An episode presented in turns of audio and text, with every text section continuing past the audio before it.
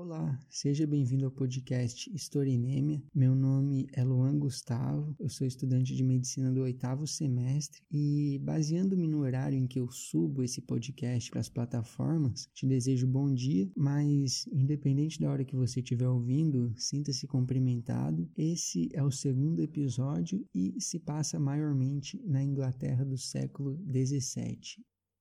Até o início do Renascimento, os ensinamentos de Hipócrates, Aristóteles e Galeno ainda eram muito utilizados como material didático no ensino médico, tanto na Europa quanto na Ásia. Muito utilizado não quer dizer exatamente que fossem os únicos, já que povos islâmicos, hindus, egípcios, entre outros, também tinham seus autores com teorias disseminadas pela Europa, inclusive traduzidas para o latim. Algumas ideias que hoje podem parecer mirabolantes há 400, 500 anos ou até menos eram tidas como verdade. O coração era considerado o sol do microcosmo chamado corpo humano, órgão misterioso, desconhecido e por muito tempo incompreensível. Um dos principais anatomistas desses tempos, Girolamo Fracastoro, certa vez afirmou que o movimento do coração poderia somente ser conhecido por Deus, já que a cinética cardíaca era muito muito confusa e rápida como um raio. Quem se atrevia a estudá-lo geralmente fazia suposições imprecisas e com pouco ou nenhum embasamento científico. Acreditava-se que a função do coração seria gerar calor, fabricar espíritos e nutrir o corpo com alimento e espíritos vitais. O Cláudio Galeno acreditava que a então vena arteriosa, a atual artéria pulmonar, seria responsável por levar nutrientes aos pulmões, já que ela nasce do do lado direito do coração e segue para o órgão respiratório. Acreditava-se que as artérias venosas, atuais veias pulmonares, trariam o ar dos pulmões ao coração e esse ar seria utilizado como matéria-prima na fabricação dos espíritos e, ao mesmo tempo, durante a fabricação dos espíritos, parte da fuligem gerada nesse processo voltaria por esses mesmos vasos para ser eliminada na expiração. Tinha um cara que se perguntava: ok, mas como o corpo vai saber o que é espírito? Espírito, o que é ar, o que é fuligem, como o organismo sabe o que tem que ir, o que tem que vir, o que deve ser aproveitado, o que deve ser descartado. Algo não se encaixa nessa história e eu vou estudar esse trem mais de perto. O nome desse cara, William Harvey. William Harvey nasceu no dia 1 de abril de 1578, na cidade de Folkestone, na Inglaterra. Filho de Johan Hawke e Thomas Harvey, com 15 anos de idade ele terminou o ensino médio na King's School, em Canterbury, e foi para a cidade de Cambridge estudar artes, que era um pré-requisito para entrar no curso de medicina. Uma vez que ele obteve o bacharelado em artes, ele entrou no curso de medicina, mas não em Cambridge ou Oxford, que eram as duas universidades já disponíveis na Inglaterra Inglaterra. Ele decidiu estudar na Universidade de Padova, na Itália, super conceituada e que, aliás, foi frequentada por grandes cientistas de várias áreas, médicos famosos, seja estudando, seja dando aula, passaram por lá. E entre esses caras a gente pode citar o André Vesalius, o revolucionário anatomista belga, Gabriel Falloppio, o próprio Fracastoro, Galileu Galilei e vários outros. E que fase da Universidade de Pádua, né? Os caras são mais ou menos contemporâneos e assim, eu não sei no interclasse se eles iam arrumar alguma coisa, mas no âmbito científico ele estava jogando fácil.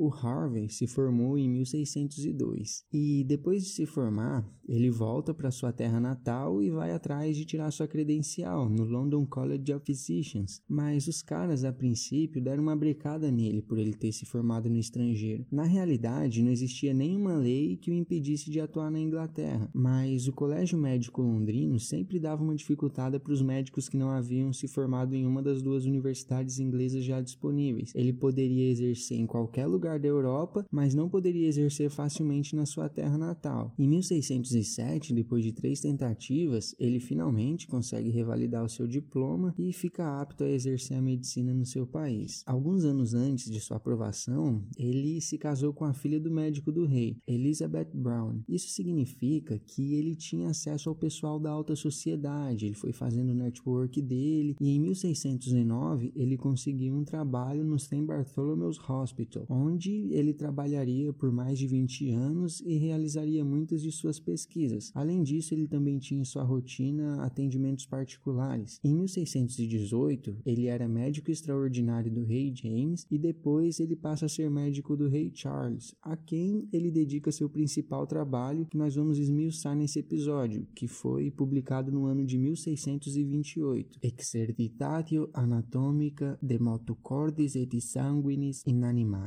Que significa estudo anatômico sobre o movimento do coração e do sangue nos animais. Se compararmos aos dias de hoje, fica claro que ele cometeu alguns erros, já que ele não contava com uma tecnologia tão avançada quanto a que nós temos atualmente. O que ele fazia era basicamente dissecções, vivissecções, ou seja, ele abria o peito do animal ainda vivo para observar o funcionamento por dentro e depois escrevia sobre isso. Mas também não era assim tão aleatório, ele seguia ali alguns fundamentos que foram estabelecidos pelo Aristóteles lá atrás. Na época, a teoria mais aceita quando o assunto era funcionamento do coração havia sido proposta mais de mil anos antes pelo Cláudio Galeno. Para te ajudar a entender melhor tanto a teoria galênica quanto a teoria harviniana, eu vou te explicar como de fato funciona a circulação do sangue pelo corpo. No Instagram e no Facebook desse podcast, que é o arroba eu disponibilizei no post referente a esse episódio uma imagem que ajuda a ilustrar esse movimento. Caso você não possa olhar a imagem agora, imagine um quadrado. Isso mesmo, um simples quadrado flutuando na sua frente.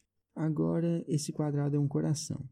O coração, a gente sabe, é uma bomba e tem como função distribuir o sangue para todo o corpo, até a ponta do dedão do pé. Essa bomba é formada por quatro cavidades ou quatro câmaras. Então, agora você imagina uma cruz, um sinalzinho de mais dentro desse quadrado. Ao imaginar isso, nós temos o coração completo, com suas duas cavidades superiores e duas inferiores. Quando o coração bate, o sangue oxigenado sai pelo quadrado inferior esquerdo, viaja por todo o corpo através das artérias passa por todos os órgãos internos, pela pele, vai deixando esse oxigênio e depois começa a voltar. Mas o sangue não volta de mãos vazias, não. Ele está trazendo o dióxido de carbono que ele pegou nos órgãos enquanto ele deixava o oxigênio e seu objetivo é chegar lá no quadrado superior direito. Ou seja, ele saiu pelo inferior esquerdo, passou por todas as partes, foi lá no dedão e chegou de volta pelo superior direito, onde ele só dá uma passadinha rápida e já cai diretamente no inferior direito direito. Do inferior direito, tá na hora do sangue sair do coração de novo, mas ao invés de ir lá pro dedão, antes ele dá uma passadinha rápida no pulmão, deixa o dióxido de carbono que ele vinha trazendo, pega mais oxigênio novinho e volta pro superior esquerdo, depois inferior esquerdo e o ciclo se reinicia. Essa é a circulação do sangue no corpo, isso acontecerá milhões de vezes durante a sua vida. Então, resumindo, fica tipo um X, sai pelo inferior esquerdo, volta pro superior direito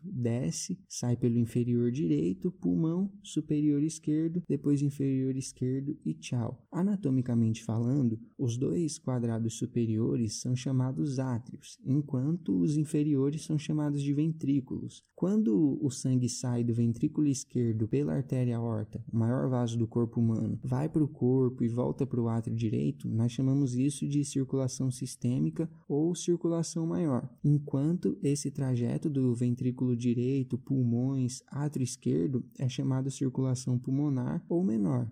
Beleza, isso é a verdade hoje, já está estabelecido, não existe nenhuma dúvida, show.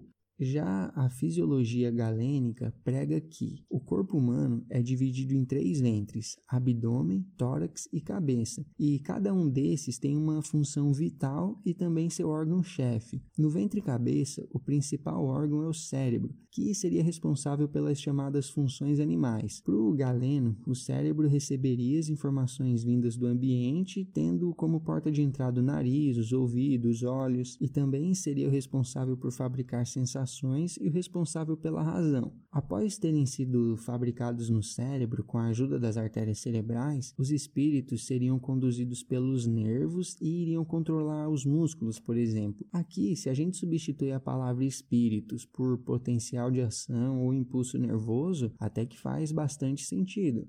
No homem galênico, o abdômen é outro ventre. Esse espaço serve para a função de excreção, reprodução e nutrição. Seu órgão-chefe é o fígado e sua função é originar as veias e produzir parte do alimento que nutre o corpo. Ele dizia que depois das refeições, o alimento seria supostamente cozido no estômago, daí passaria para os intestinos. No intestino, a parte que de fato fosse nutritiva seria atraída pelas veias mesentéricas, depois iriam para a veia porta até alcançarem o fígado. De fato, em partes isso está absolutamente certo. Os nutrientes realmente passam pelo intestino, são absorvidos pela mucosa intestinal e partem para o fígado pelos vasos que o Galeno citou. E de novo, se a gente substitui essa palavra cozimento por digestão, também faz total sentido. Digestão que é basicamente a conversão de macromoléculas a micromoléculas. Essa descrição dele de quase dois mil anos atrás está bem perto da realidade. Hoje a gente sabe que o fígado exerce várias funções, entre elas armazenamento de vitaminas, ferro, síntese de nutrientes, uma certa função de filtragem do sangue sangue que se parece com a dos rins, vários fármacos são degradados no fígado. Ele também pode atrapar alguma eventual bactéria que tenha alcançado a corrente sanguínea através da via intestinal. É um verdadeiro laboratório extremamente complexo. O Galeno disse que o fígado, tendo recebido o quilo intestinal, esse alimento já meio processado, seria o responsável pela fabricação do sangue que corre nas veias. Mas, exceto por um breve período da vida fetal, hoje a gente sabe que isso não procede. As células sanguíneas sanguíneas, os glóbulos vermelhos e brancos são fabricados na medula óssea. Focando um pouco mais no sistema vascular, segundo ele, o corpo tem dois sistemas sanguíneos independentes, o venoso e o arterial. O venoso começa no fígado, né? Lembre-se que aqui a gente está em um mundo em que o ventre-abdômen é o lugar de nascimento das veias e o coração é praticamente só mais um órgão no meio do caminho. Então, após sair do fígado, depois de ter sido fabricado e chegar na veia cava, o fluxo sanguíneo toma duas direções. Essa veia cava, a inferior nesse nesse caso, é equivalente à artéria aorta. É um vaso bem grosso que entrega o sangue para o coração depois dele ter dado todo aquele rolê pelas partes inferiores do corpo. O Galeno acreditava que ao sair do fígado e chegar na cava, o sangue seguiria por duas direções. Uma parte ia subir para a cabeça e outra parte desceria para os pés para nutrir os membros inferiores. Se ele tivesse observado as válvulas venosas, logo eu vou abordar esse tema melhor, ele provavelmente não teria tido essa concepção Nesse trecho, ele descreveu exatamente o oposto do que de fato acontece. O fluxo sanguíneo é unidirecional. Quando sai do fígado e também depois de ter nutrido a parte inferior do corpo, ele sobe em direção ao coração. Vários órgãos estão desaguando na veia cava inferior, o fígado é só mais um deles. E eu digo subindo, pois na posição anatômica padrão, o ser humano é representado de pé. E só para deixar claro, o sangue chega da cabeça ao coração pela veia cava superior depois de ter nutrido o cérebro com oxigênio. A rota de subida até o encéfalo se dá pelas artérias carótidas. Ok, então, tendo sido fabricado pelo fígado, agora esse sangue venoso precisa ser aperfeiçoado, ele precisa ser aprimorado. E é aí que entra o ventre tórax, gerenciado pelo coração. O coração deveria receber esse sangue, lapidar e distribuí-lo, e isso seria feito nos ventrículos. O direito, após receber o sangue hepático, deveria refinar esse sangue e enviá-lo para o esquerdo. Como o Galeno não acreditava em circulação sanguínea, ele disse que o sangue sangue simplesmente atravessa a parede que separa os dois ventrículos através de uma porosidade, uma permeabilidade existente ali. Aqui ele comete um erro claro, já que em situação normal não existe essa comunicação interventricular via septo. Mas não para por aí. Além de refinar, o ventrículo direito enviaria parte desse sangue com nutrientes, com a comida propriamente dita, para o ventrículo esquerdo, que ao mesmo tempo recebia o ar dos pulmões, ou pneuma, como eles chamavam. E utilizando esse ar como matéria matéria-prima fabricaria os espíritos vitais e esses espíritos vitais fabricados produziriam calor e depois isso seria distribuído pelo corpo através do sistema arterial. Ainda que seja meio complicada essa teoria, ainda que possa parecer incongruente, ela é extremamente interessante e lógica, tá? Não é porque ela não tá certa que ela não faz sentido. Elaborar uma teoria dessas, que na verdade tem até alguns outros detalhes além dos que eu tô te dizendo aqui, com poucos recursos, como esses caras fizeram exige uma capacidade criativa, interpretativa bastante aguçada. E não só do Galeno. Aí tem dedo do Aristóteles, do Erasístrato, tem corpus hipocrático. São algumas gerações de filósofos e estudiosos tentando entender como o nosso corpo funciona. O Erasístrato é um cara que viveu na Grécia há uns 2.300 anos. Ele acreditava que corria ar dentro das artérias e não sangue. E assim, eu confesso que eu levei algum tempo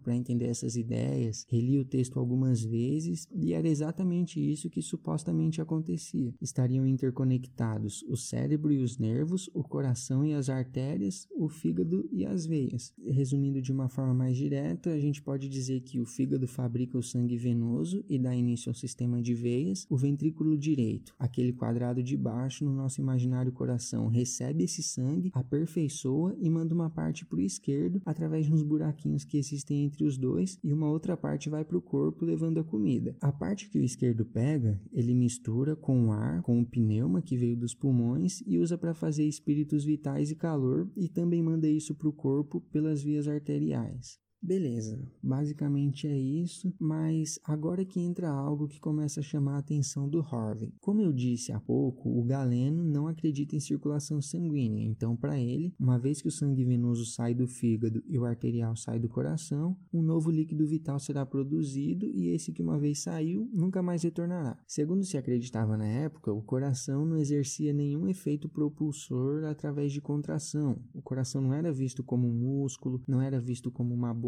nada disso. Hoje nós sabemos que o motivo pelo qual o sangue deixa o coração é a demanda nutricional dos órgãos por nutrientes, principalmente glicose e oxigênio. Mas esse nem sempre é o motivo que a fisiologia da antiguidade dá para a saída do sangue do fígado e do coração. A causa deles é muito mais nobre, é devido ao horror ao vazio que a natureza tem. É possível a gente perceber facilmente que durante a inspiração, quando a gente puxa o ar para dentro, a nossa caixa torácica vai aumentando de tamanho conforme os pulmões vão se enchendo de ar. Segundo a fisiologia antiga, o tórax primeiro se expandia, assim meio que do nada, e depois o ar entrava para preencher o tal do vazio que a natureza não gosta. Além de ser usado para fabricar espíritos, esse ar também vai servir para dar uma refrigerada no ventrículo esquerdo e não deixar ele ferver.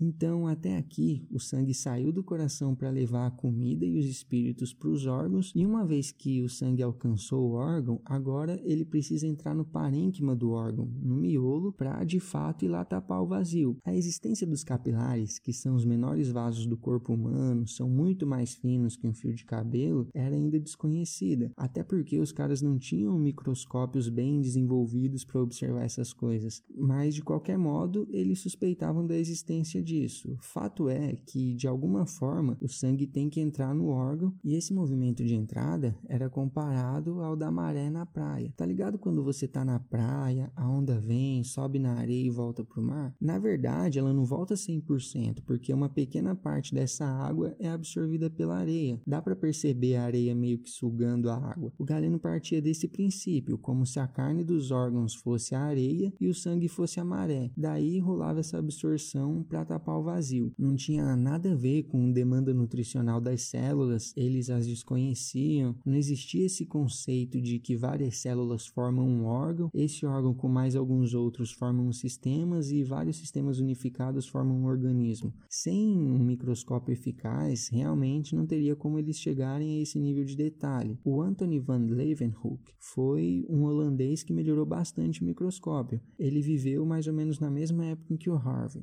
Mas beleza, uma vez que o sangue chegava no interior do órgão e tapava esse vazio, algum resíduo deveria sair dali. A saída se dava por duas rotas. Uma seria através da expiração pulmonar e a outra seria através da pele, que para eles também respiravam. Durante o relaxamento, as artérias aumentariam seu calibre e nessa o ar seria recolhido da atmosfera para dar uma refrescada nas partes distais do corpo, mais afastadas do coração. E durante sua constrição, as artérias diminuiriam seu calibre, se tornavam mais finas e meio que espremiam os vapores e os restos de fuligem que surgiram na hora de fabricar os espíritos. E essa foi a verdade por mais de um milênio, tá? Não foi do dia para a noite que desbancaram essa teoria, não.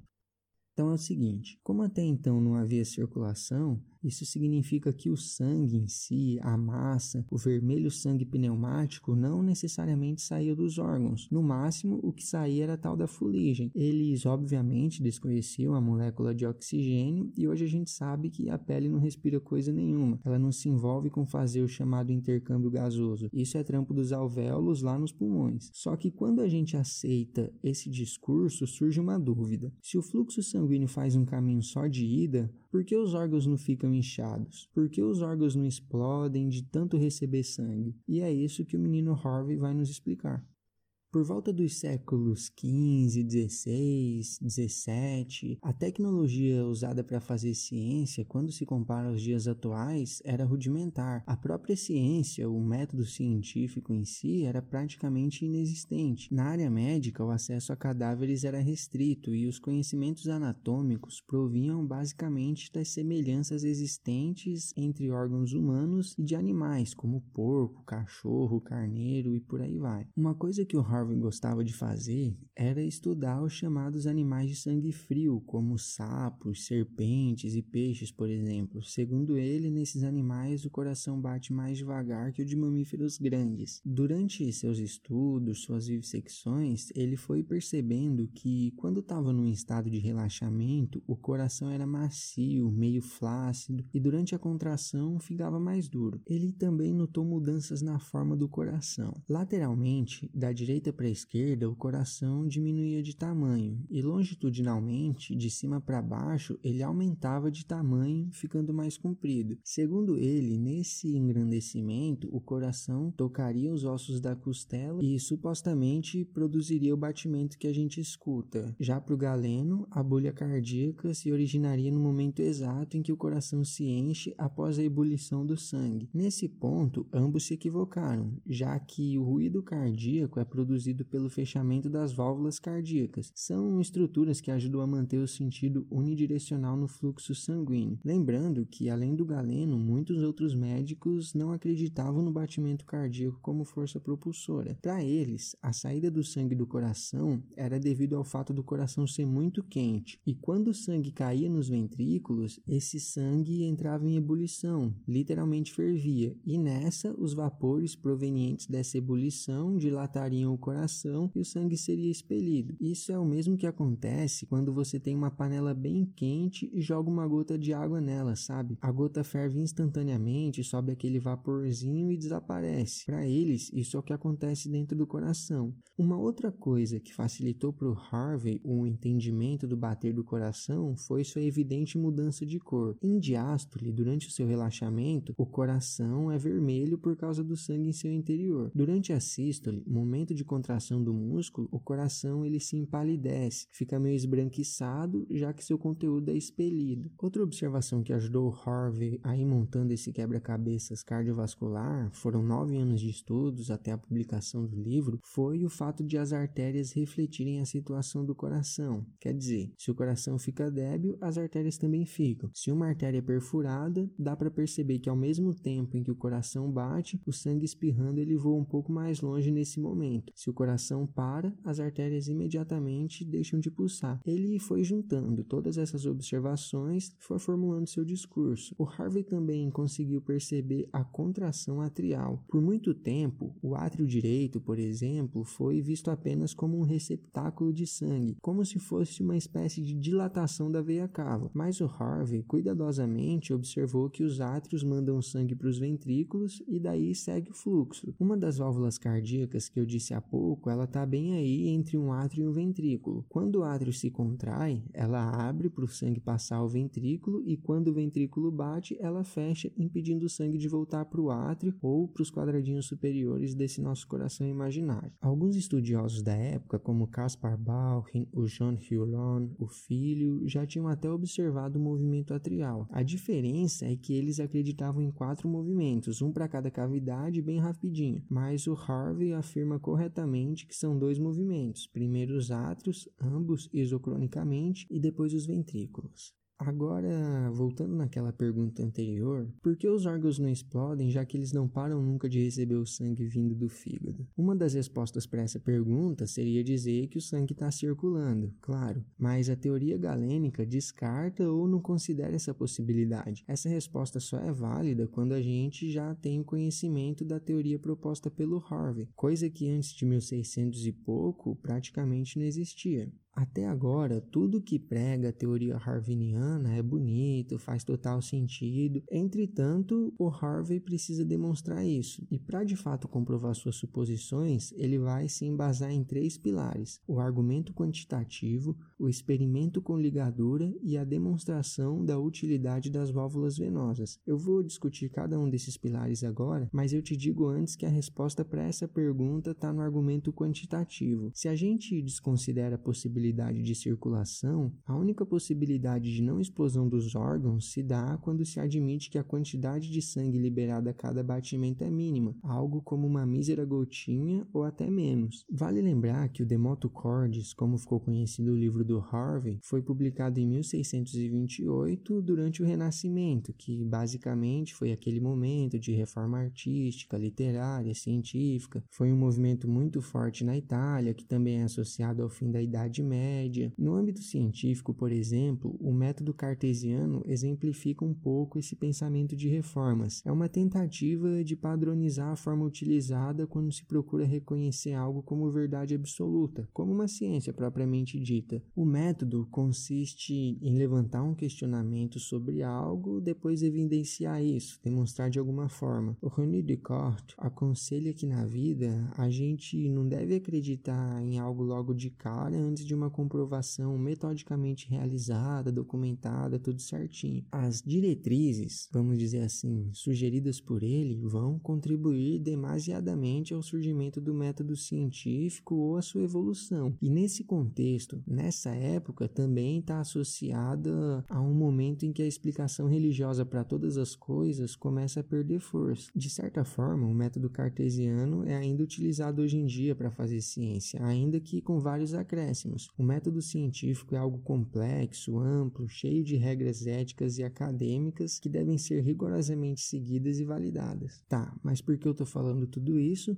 Porque o Descartes cita o Harvey na parte 5, se eu não me engano, do Discours de la Méthode, que é o livro Discurso do Método e que foi publicado nove anos depois que o Harvey publica sua obra em Frankfurt. É nesse livro que o Descartes propõe um método e é aí também que ele fala a paradinha lá do penso, logo existo. Na verdade, ele não chega a citar o nome do Harvey, mas ele escreve algo como um médico da Inglaterra e depois ele descreve algum dos experimentos feitos pelo Harvey. O Harvey, observando a espessura da parede ventricular e dos vasos que chegam e saem do coração, hipotetizou que a quantidade de sangue expelida pelos ventrículos não seria pouca coisa não. A aorta, por exemplo, tem uns 2 centímetros de diâmetro e como na hipótese dele a quantidade de sangue seria grande, ele entendeu como impossível que tal quantidade fosse fabricada diária e tão rapidamente como deixava entender a fisiologia da antiguidade. Uma vez estabelecida a hipótese de que mais de uma gota de sangue seria expelida a cada pulsação, agora o Harvey partiria para a realização de experimentos, etapa fundamental quando se tem a intenção de fazer uma constatação científica. O Harvey usa de forma bem interessante a quantificação matemática quando ele mede em animais de porte parecido com o ser humano a quantidade de sangue que caberia em cada ventrículo. Ele concluiu que o ventrículo humano suportaria 57 gramas de sangue e a cada batimento pelo menos 1,8 grama teria que ser ejetado. Através das pulsações arteriais e do próprio batimento cardíaco, ele considerou então que o coração bateria 33 vezes por minuto, ou seja, em 24 horas, mais de 80 quilos de sangue teriam que deixar o coração. Considerando que o sangue faz somente um caminho de ida para manter esse fluxo, o indivíduo teria que comer pelo menos uns 80 quilos de comida por dia. Convenhamos, né? Esse 1,8 grama que o Harvey considera o valor expelido pelo coração ou pela câmara inferior esquerda é o que nós chamamos na fisiologia moderna de fração de ejeção. Percentualmente falando, esse 1,8 grama corresponde a 3% do sangue que cabe no ventrículo usado por ele. E ainda que essa proporção esteja completamente equivocada, ela foi suficiente para provar provar que não é possível o corpo receber toda essa quantia num caminho só de ida durante 24 horas. A termos médios, a fração de ejeção é de 60% e o coração de um adulto em repouso bate de 60 a 100 vezes por minuto. Esse argumento quantitativo, por si só, já foi bem esclarecedor, mas o Descartes aparentemente não levou esse trecho dos estudos do inglês em consideração. O filósofo francês insiste na propulsão cardíaca através da ebulição do sangue. Ele concorda plenamente com o movimento circulatório, mas discorda que a fração de ejeção seja maior que uma gota. Uma das coisas que ajudou Harvey a chegar no argumento quantitativo foram as vivissecções, né? Quer dizer que ele abria o peito dos tal dos animais lá de sangue frio e talvez de mamíferos, enquanto eles ainda estavam vivos. Talvez ele tivesse dois minutos para observar, cinco minutos, sei lá, mas era exatamente assim que ele conseguia analisar a cinética cardíaca. Ele levou muito em consideração, na hora de formular sua hipótese, o espessor dos vasos. Ele viu que era algo muito resistente, muito forte, para expelir tão pouco sangue. E talvez para ele, essa observação, essa percepção, era a que mais evidenciava o que ele queria provar. Ele fez diversas apresentações e tal, mas talvez essa não fosse a mais convincente do ponto de vista prático. No entanto, os outros experimentos foram bem práticos, com uma didática bem simples e muito conclusiva. Agora, o René Descartes usa até um tom elogioso ao falar desses métodos. Um desses métodos mais práticos é o experimento com ligadura ou com torniquete, alguns chamam de garrote. Fato é que consiste na amarração de um cadarço no braço de um voluntário, um pouco acima do cotovelo. Ao fazer isso, o Harvey dividia o braço em duas partes, uma que ia do torniquete até a mão, passando pelo cotovelo, e outra parte que ficava do torniquete para o ombro. Quando ele apertava esse laço até o máximo que a pessoa pudesse aguentar, algumas coisas interessantes começavam a acontecer. Do cadarço para baixo, não havia pulso arterial. O braço ficava pálido, meio azulado e em silêncio, vamos dizer assim. Já do cadarço para cima, as artérias começavam a inchar e a cada sístole, a cada batimento cardíaco, elas iam ficando mais e mais cheias e a pulsação ia se tornando mais violenta. Ok, quando ele afrouxava o nó, o sangue arterial atravessava para o lado da mão e a coloração avermelhada logo voltava, mas ele ainda não havia soltado a ligadura 100%, agora ela estava no nível médio. Nesse momento, o que acontecia era o seguinte: os vasos que se inchavam eram as veias, consequência do impedimento que o sangue encontrava na hora de retornar para o coração, ou seja, ele afrouxou o suficiente para o sangue arterial passar para o lado da mão e de uma maneira insuficiente para o sangue venoso retornar. Bingo!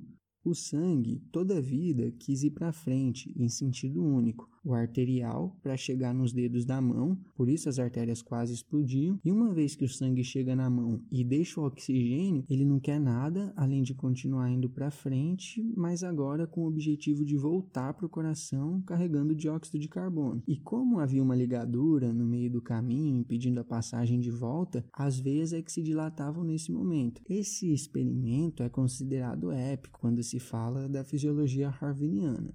Não menos importante, o terceiro pilar seria a demonstração da utilidade das válvulas venosas. Uma vez que o sangue desce lá para os pés, ele precisa subir de volta para o coração. Vamos considerar o ser humano de pé. O ventrículo esquerdo é quem vai bombeando esse sangue lá para baixo. Eu te disse antes que o ventrículo esquerdo é um músculo bem forte, sua parede tem uns 2 centímetros de grossura e tal, mas ele também não faz milagre, né? Quando o sangue passa do sistema arterial de ida para o sistema venoso de volta, volta, o coração passa a contar com algumas ajudinhas para dar conta do recado. A gravidade agora é algo que passa a jogar contra. Uma das ajudas que o coração recebe vem da própria estrutura dos vasos. Os vasos são distensíveis, eles têm o poder de se tornar mais frouxos ou mais resistentes conforme as necessidades fisiológicas do organismo. Tipo quando você coloca o dedo na ponta da mangueira que está saindo água na hora de molhar as plantinhas. O que você faz é diminuir o diâmetro da saída saída e isso faz com que a pressão ali aumente e a água seja expelida com mais força. Eu não sei se você já brincou de estilingue, mas aquela borracha que a gente comprava nas farmácias para amarrar no cabo do estilingue, para esticar, soltar e atirar a pedra, se assemelha muito ao vaso sanguíneo no que diz respeito à textura. As artérias são mais resistentes e menos expansíveis que as veias, justamente para poder receber o jato vindo do forte ventrículo esquerdo. Então, essa maleabilidade dos vasos é super importante para manter uma circulação sanguínea satisfatória. Uma outra ajuda que o coração recebe vem das panturrilhas. A batata da perna é formada pelos músculos gastronêmio e pelos sólios, e no meio desses músculos existe uma veia chamada poplítea. Conforme a gente anda, esse grupo muscular espreme essa veia que está aí no meio e faz ela jogar o sangue lá para cima.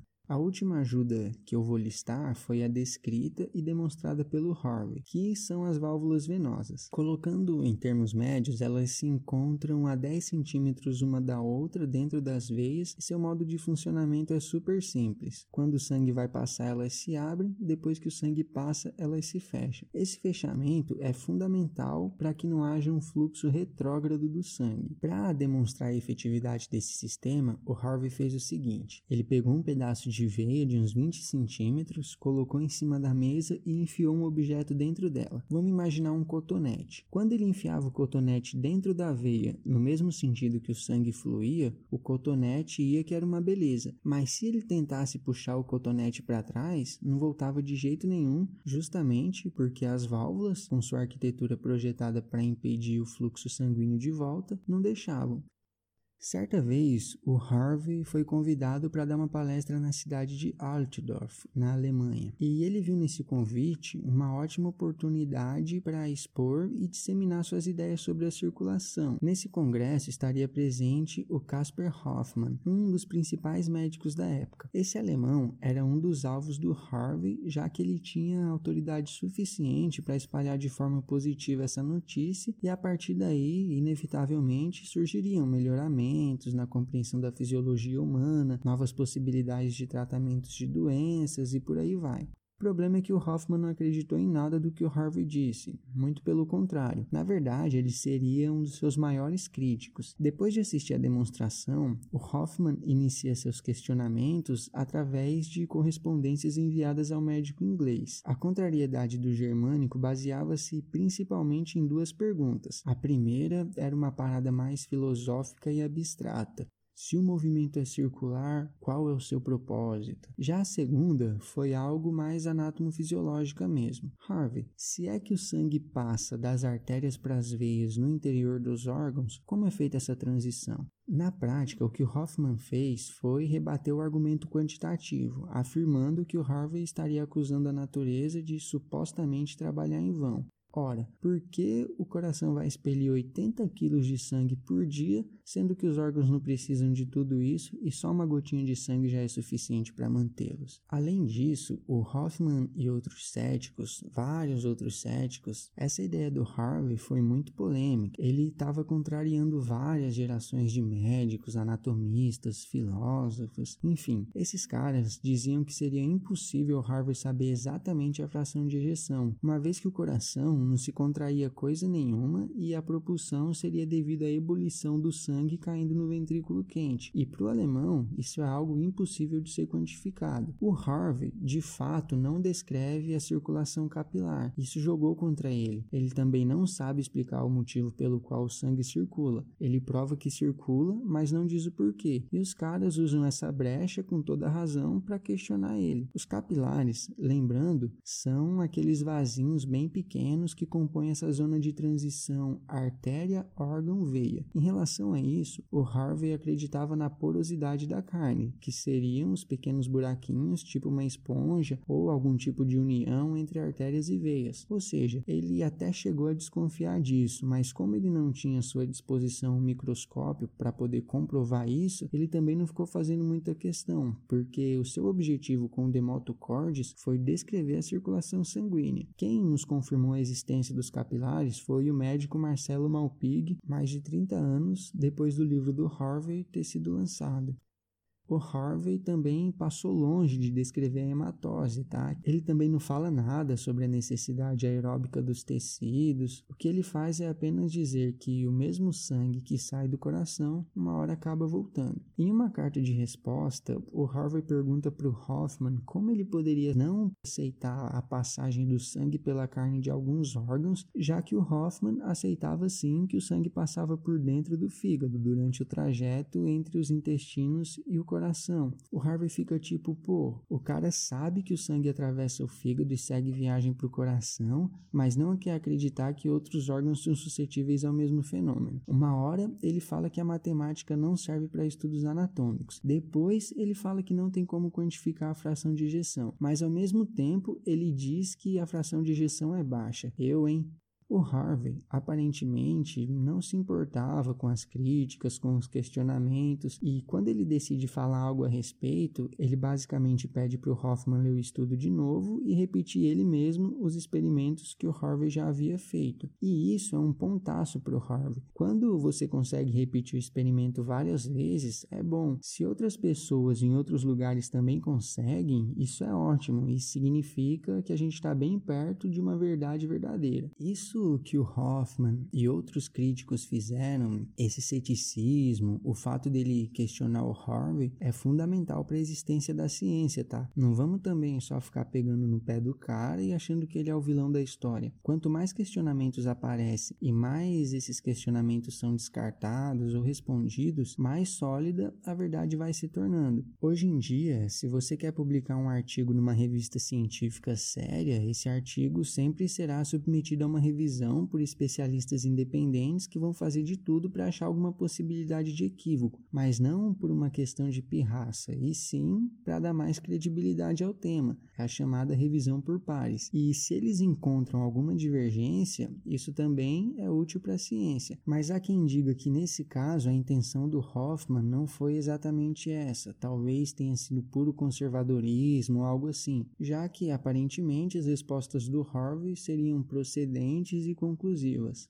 No último capítulo do Demoto Cordis, o Harvey compartilha com o leitor algumas constatações meio aleatórias, tipo, ele fala sobre o coração de tartaruga, lagartos, caracóis. Lembre-se que o título do livro é sobre o movimento sanguíneo in animalibus. Ele também deixa esse espaço para poder falar de outras espécies. Aí ele continua, fala sobre o desenvolvimento do pintinho no ovo da galinha, diz que alguns animais que não possuem os pulmões têm um coração só com três cavidades, como dos peixes. Ele afirma também que se o cara é forte e musculoso, o coração também será. Diz que o coração das mulheres é algo mais delicado que o dos homens. Aqui ele errou feio, tá?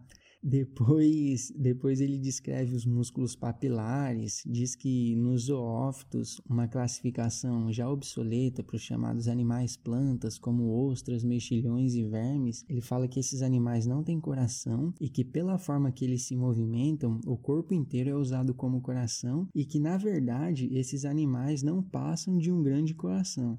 Se a gente quiser, dá para dizer que o Galeno quase identificou a circulação pulmonar. Ele estava ligado que o sangue partia do ventrículo direito pela artéria pulmonar até os pulmões e que o sangue vem dos pulmões pelas veias pulmonares e alcança o coração, mas ele acreditava em dois movimentos distintos e independentes. Uns 350 anos antes do Harvey, o médico islâmico Al-Nafis descreve o coração como uma bomba e fala sobre a circulação sanguínea, mas ele descreve a circulação ao contrário, ele erra o sentido. Existe até uma discussão entre historiadores se o Harvey teria tido ou não acesso a esses textos, uma vez que eles já circulavam na Itália, traduzidos para o latim uns 50 anos antes do Demoto Cordis. Outro cara, o italiano Andrea Cesalpino, anatomista anatomista, botânico, filósofo, foi médico do Papa Clemente VIII, ele também postula, no fim do século XVI, a circulação pulmonar. Servetos também aborda esse tema, Real do Colombo. Enfim, essa possibilidade ela, ela existia. O William Harvey é muito respeitoso ao citar o Galeno, ao discordar dele, inclusive chama de pai dos médicos. Ele diz entender a dificuldade que o Galeno teria enfrentado para acompanhar o trajeto dos grandes vasos do coração, uma vez que eles entram no hilo pulmonar. Talvez se o Galeno tivesse entendido e aceitado o momento de contração, o batimento cardíaco, ele teria deduzido que não seria tão improvável assim a possibilidade do sangue atravessar os pulmões e retornar para o órgão-chefe da cavidade torácica. Ainda que eu tenha mencionado nessa discussão alguns equívocos do Galeno, vale ressaltar que são vários os argumentos que o tornam um dos médicos mais importantes que já existiu. Ele escreveu vários livros que foram utilizados por séculos como referência didática, ele estudou o sistema nervoso central, descreveu alguns pares craniais, e os livros dele foram usados até o século XVIII, XIX, por aí, foram a verdade por quase dois mil anos. E algo que favoreceu o Galeno a lograr um bom conhecimento que era praticamente inexistente no seu tempo, Galeno que viveu no século II, por aí, da Era Comum, foi o fato dele ter sido médico dos gladiadores. Ele trabalhava no campo de batalhas, então ele fazia amputações, atendia o cara que tomou flechada, espadada, e certamente durante esses atendimentos ele conseguia dar uma olhadinha dentro do corpo para ver o que estava acontecendo. Ele soube aproveitar muito bem isso.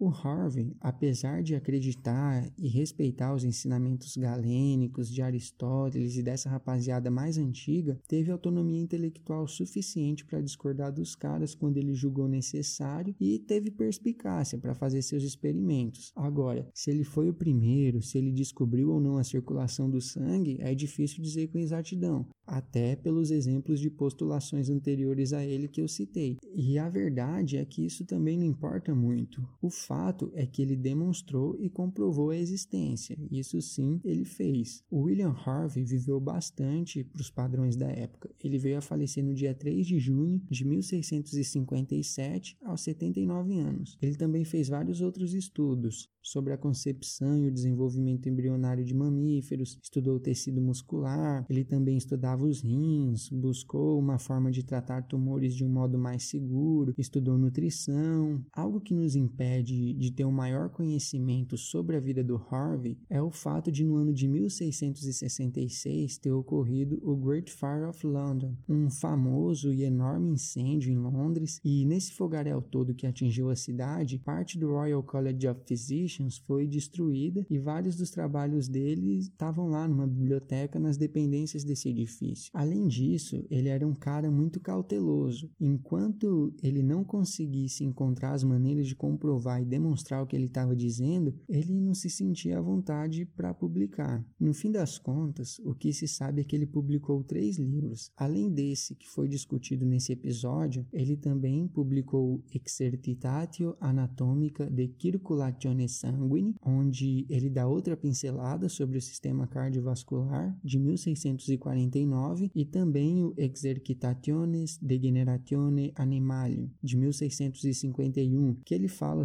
geração animal, concepção, e depois, já nos séculos 19 e 20, alguns fragmentos de seus manuscritos foram encontrados e transformados em livro. A descrição do tecido muscular está num desses.